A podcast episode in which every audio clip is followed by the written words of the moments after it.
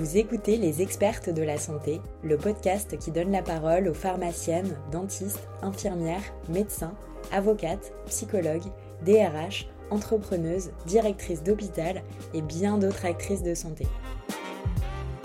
Dans chaque épisode, elles vous racontent un moment clé de leur histoire, celui où leur expertise a été décisive.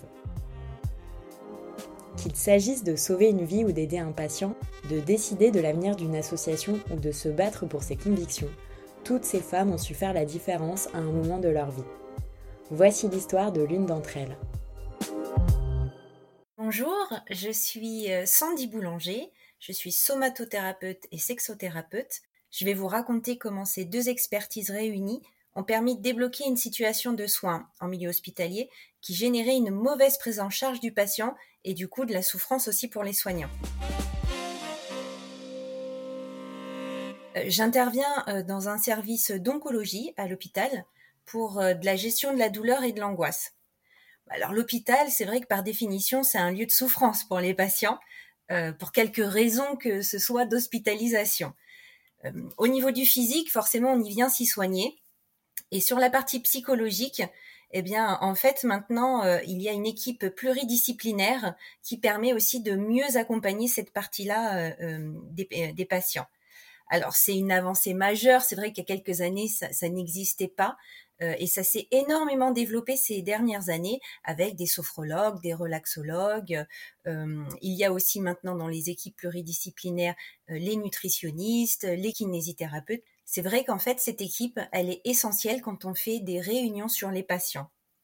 Lors euh, d'un de ces euh, de ces staffs en fait qui ont lieu euh, toutes les semaines, il y avait un patient qui lors des soins quotidiens avait des gestes déplacés envers l'équipe, envers les infirmières, les femmes particulièrement, et c'était jamais vraiment de façon évidente ou franche euh, ce qui aurait légitimé en fait une, remise au clair et puis euh, de remettre les choses euh, voilà dans un cadre assez ferme. donc c'est vrai que les équipes étaient assez embêtées parce que elles n'arrivaient pas vraiment à se dire est-ce que c'est moi, il m'a vraiment touché ou il fait des blagues mais est-ce que du coup c'est dans quel sens? Enfin, c'était vraiment devenu tellement embêtant qu'en fait, elles avaient des réticences à aller dans sa chambre seulement pour demander comment est-ce que ça allait ou bien sûr après euh, pour faire euh, les soins. Donc euh, quand je suis allée voir ce patient, bien sûr, parce que je suis somatothérapeute, j'explique toujours mon travail. Je dis pas forcément la partie sexothérapie. je m'assois à côté de lui sur son lit et puis je lui demande comment est-ce qu'il se sent. Ça, c'est vrai que dans mon métier, c'est une phrase importante parce que ça ouvre à beaucoup de choses en fait. Se sentir, euh, ça n'a rien à voir avec comment vous êtes. C'est vrai que comment vous êtes, c'est plutôt vraiment très médical. Se sentir, il y a vraiment une partie psychologique derrière, sensitive, et donc ça permet toujours d'avoir des réponses qui peuvent être un peu plus, un peu plus larges. Et ce monsieur, quand je lui ai posé la question, euh, il s'est permis de mettre une main sur ma jambe, puisque j'étais assise à côté de lui, et il m'a répondu Ah, si j'avais dix ans de moins. Point, point, point. Et c'est vrai que c'était déjà des choses qui embêtaient le personnel parce que qu'est-ce qu'on peut répondre? Tout de suite, on se dit d'emblée, bah voilà, euh, ça a forcément une connotation euh, euh, sexuelle. Ça veut dire que bon, il me serait grimpé dessus. Et ben, moi, du coup, parce que j'ai aussi cette formation de sexothérapeute, je sais que je vais pouvoir aller plus loin. Donc, je lui demande, très simplement, en étant vraiment très calme, oui, ben, racontez-moi, qu'est-ce qui se passerait si vous aviez 10 ans de moins? Je pense que ça l'a un peu surpris. Il, s'attendait pas parce que c'était rentré dans un jeu. En fait, ça met mal à l'aise les autres. Et puis lui, voilà, ça devient un rituel et, euh, il n'avait pas l'habitude qu'on lui pose la question. Et c'est vrai que du coup, il, m'a expliqué, bah, bah qu'en fait, euh, il m'aurait pris la main, il m'aurait dit des poèmes, euh, on serait allé se balader. Vous voyez, ça n'avait rien vraiment de, graveleux. C'était quelque chose plutôt de poétique. Et c'est vrai que cette fois, c'est moi qui mets ma main sur sa, main à lui. Et, là, la tendance s'inverse. En somatothérapie, ce qui est intéressant aussi, c'est d'aller vraiment toujours euh, chercher la psychologie à travers le corps, et souvent c'est à l'aide du corps.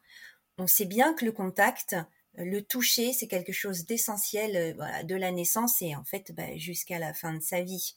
Ce monsieur, je pense que ça, ça lui a permis de, s'autoriser à me raconter que ça faisait longtemps qu'il n'avait plus été touché, que sa femme était décédée, et que du coup bah il était très triste, très seul et que ça lui rappelait euh, le bon souvenir de cette femme qu'il avait adorée, avec qui ils avaient partagé tellement d'années fabuleuses. Alors bien sûr, il est pris d'émotion. Il enlève sa main sur ma jambe et moi je lui pose une main dans le dos parce que ça a quelque chose de très sécurisant aussi. Encore une fois, c'est quelque chose qu'on fait pour les nouveau-nés. On, vient souvent maintenir euh, comme ça euh, la tête, le, bas du dos. Ce sont des zones très sensibles, très affectives. Et ça permet en fait de laisser aller les tensions. Il y a un vrai relâchement qui se crée dans le corps parce qu'une main déjà c'est chaud et ce contact-là apaisant permet de continuer, de continuer l'échange. On était en sécurité tous les deux.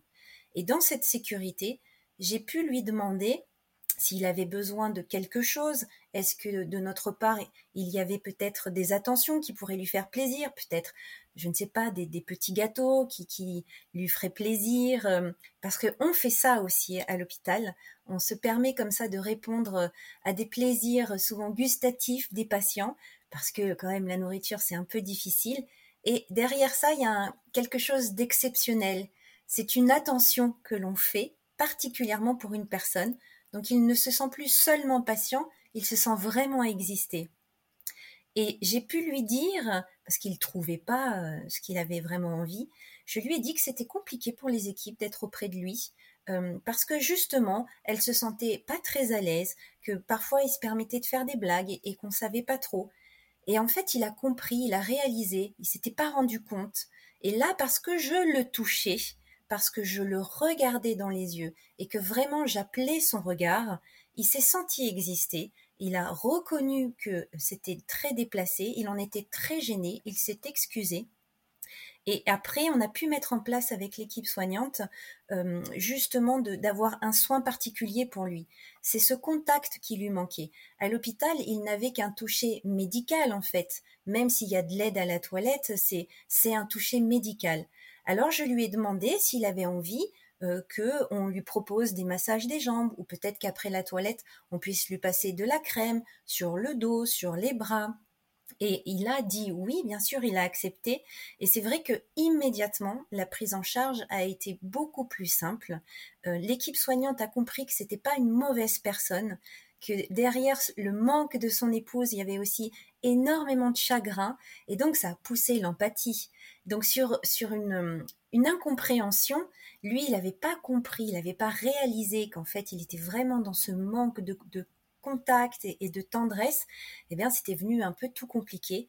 Et très rapidement, en une seule séance, en fait, les choses se sont, se sont débloquées. Et, et je pense que ça, ça a été euh, un, un plus, en fait, de, mon expertise et la partie somatothérapie, le contact, la compréhension psychologique, et la partie sexothérapie, de pouvoir, moi, être très au clair avec ce qui se passe, et du coup, d'orienter la discussion si effectivement, après, on va dans des choses qui sont peut-être plus érotisées.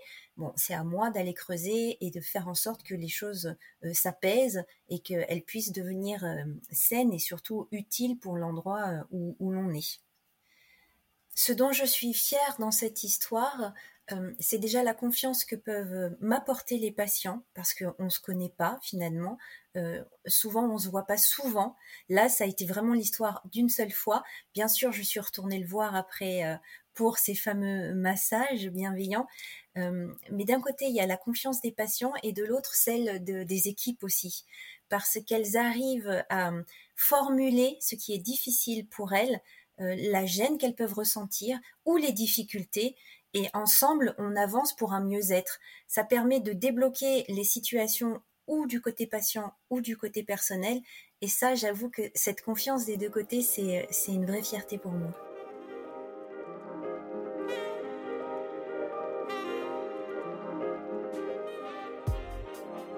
Vous venez d'écouter un épisode des expertes de la santé.